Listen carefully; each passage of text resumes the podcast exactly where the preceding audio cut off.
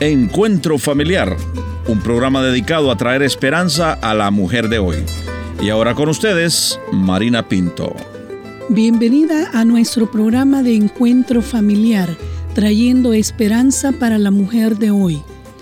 Hoy quiero agradecerte por tu amable sintonía y quiero invitarte a que continúes con nosotros, ya que estaremos escuchando el corazón de una mujer joven que creció en la iglesia desde que era una niña, pero cedió a las mentiras de un joven que la enamoró. Así es que no te vayas, que después de la pausa regresamos con nuestra invitada.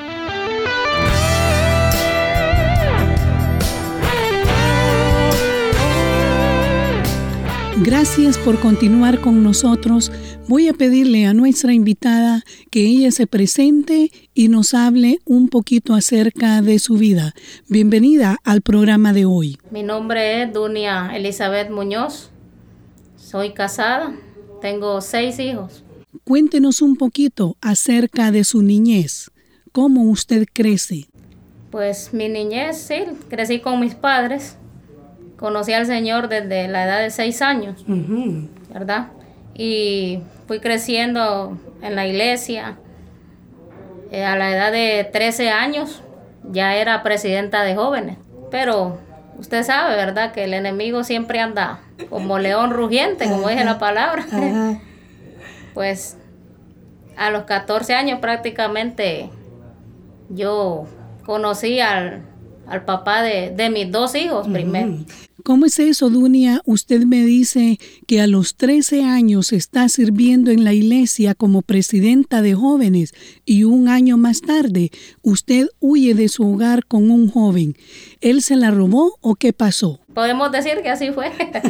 sí, sí, a veces en aquel tiempo, ¿verdad? No, no existía lo que ahora existe. Las jóvenes tienen más madurez, más conocimiento, ¿verdad? Aparte, pues a veces la falta de, alguien que, aunque yo crecí con mis padres, y todo, ellos pues como que les hizo falta un poco de, más atención. Oh, hacia mí.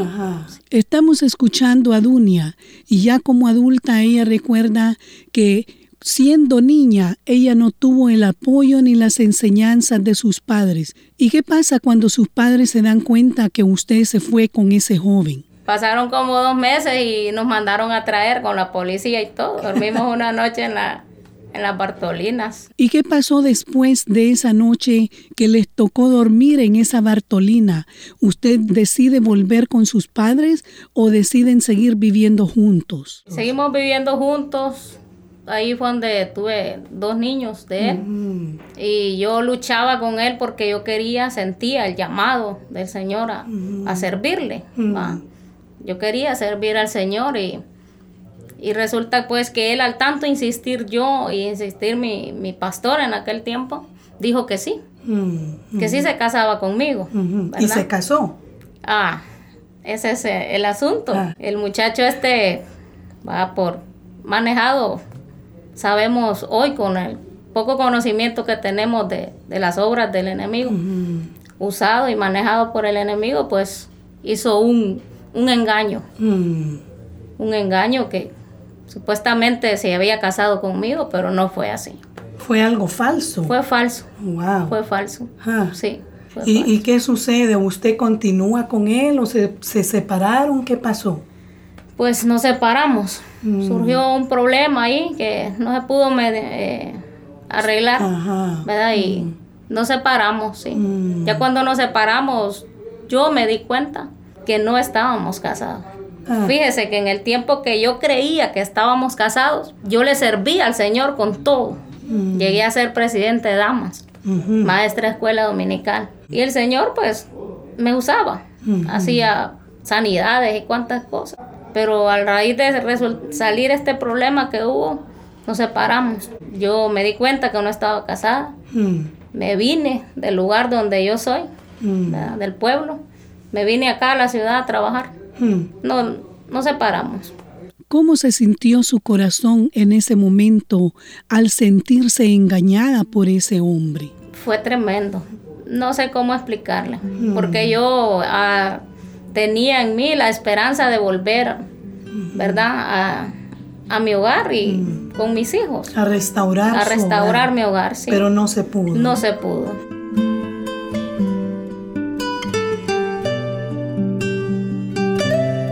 Continuamos con Dunia y ella nos cuenta que por la falta del apoyo y la orientación de sus padres, ella huyó con su novio aún siendo una adolescente de 14 años y sufrió un engaño ya que su matrimonio no era legal. Al darse cuenta ella de ese engaño, ella decide separarse de ese hombre. ¿Y qué pasa, Dunia, con sus hijos? ¿Con quiénes quedan ellos? Sí, ellos quedaron con mi mamá. allá, mamá. Donde yo vivía. Sí, allá quedaron. Yo me vine a trabajar acá. ¿Qué pasa con su vida? ¿Se quedó sola o qué pasó? Volví a rehacer mi vida, pues era muy joven, tenía 20 años. Era muy joven. Sí, conocí al que ahora es mi esposo. ¿Y ahora tiene cuántos hijos con su nuevo esposo? Tengo cuatro hijas. Cuatro hijas. Sí, cuatro hijas. ¿Y cómo es su nueva vida con este nuevo esposo ahora? Pues gracias al Señor, pues cuando yo lo conocí a él, él era un hombre sin Dios, ¿va?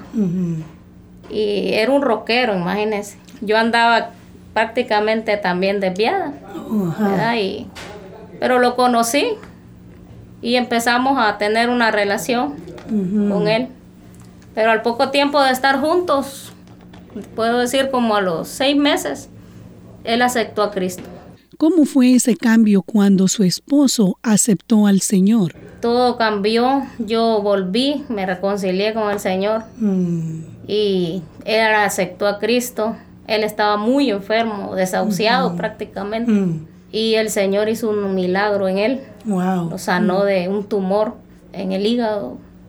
Prácticamente le habían dado días de vida, días de vida. Entonces, juntos le creímos al Señor, empezamos a caminar en el camino del Señor y juntos le creímos al Señor por el milagro que Él lo hizo, el Señor lo hizo. Sí.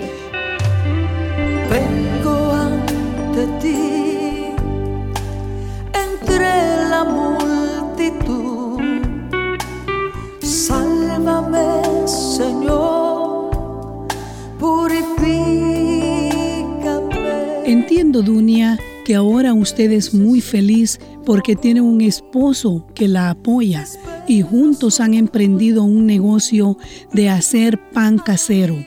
¿Cómo aprendió usted a hacer el pan? Eso lo aprendí de mi esposo. Ah, él es el Sí, mi esposo, ah. él sí desde, desde niño trabaja. Mm. Él, y él se ha especializado ahora en, eso. Mm. Es repostero, panadero y mm. muchas cosas más. O sea que trabajan juntos ahora haciendo pan. Sí, él, él me enseñó a mí lo que yo hago para, para salir a vender, él me lo enseñó. Pues mire, yo bendigo a Dios, le doy gracias al Señor, porque es una bendición para nosotros este, este negocio, porque con esto pues sustentamos, ¿verdad? La, familia. La familia, sí. Prácticamente hemos criado a nuestras hijas. Dunia, quiero agradecerle por compartir con nuestra audiencia y quizá en este momento habrá alguna mujer que quizá ha sufrido un engaño en su vida y ha perdido la confianza. ¿Qué mensaje usted le enviaría? El mensaje que puedo mandar es que se dejen guiar por el Señor, como dice la palabra, fíjate de Jehová de todo corazón y Él concederá tus peticiones. Solo en Él estamos seguras pasen las tormentas que pasen, los problemas que pasen, estando en él, en sus brazos, estamos seguros.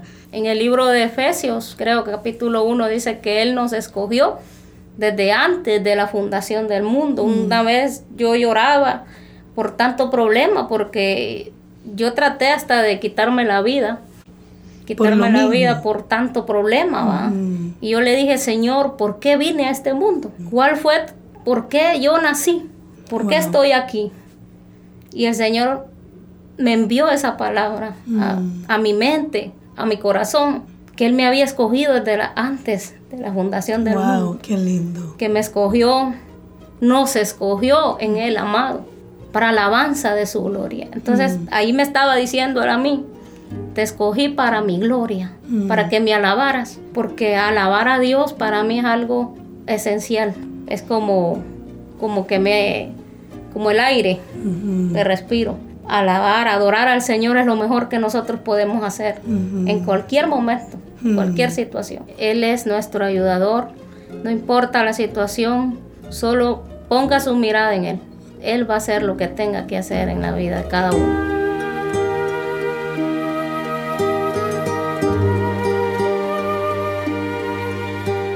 Querida amiga, muchas veces la desesperación por los problemas hace que se forme un huracán de emociones fuertes y confusas en nuestra vida y muchas veces hasta llegamos a pensar en hacer cosas que el enemigo te pone en tu cabeza de que es mejor quitarte la vida para parar el sufrimiento.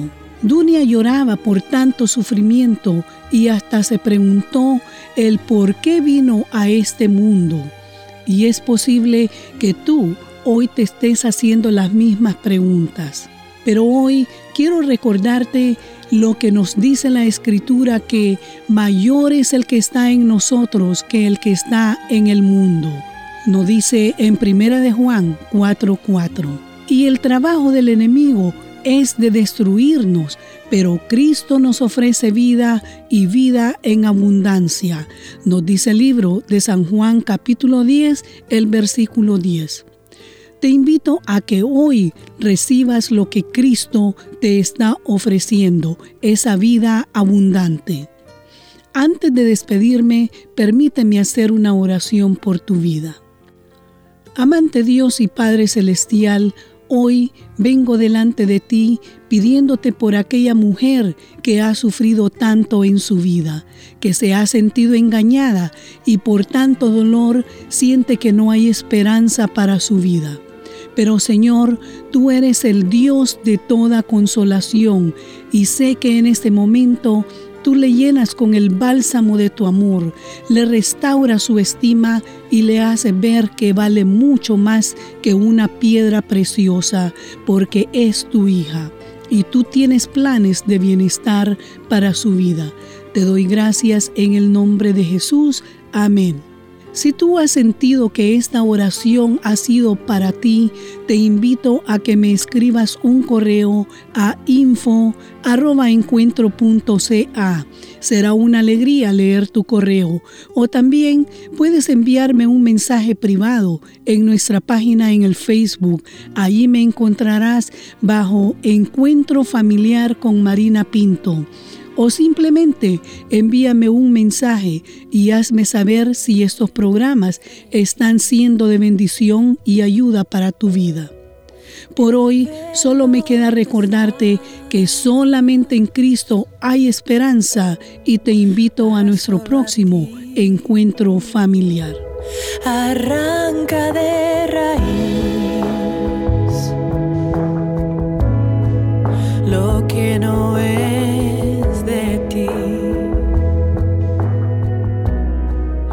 Esta fue una producción de Encuentro. Agradecemos que visite nuestro portal en el internet www.encuentro.ca. Si quiere hacer algún comentario sobre este programa o escribir al programa Encuentro Familiar, le voy a agradecer que vaya al internet y ahí va a encontrar todos nuestros datos www.encuentro.ca. Será hasta nuestro próximo encuentro familiar.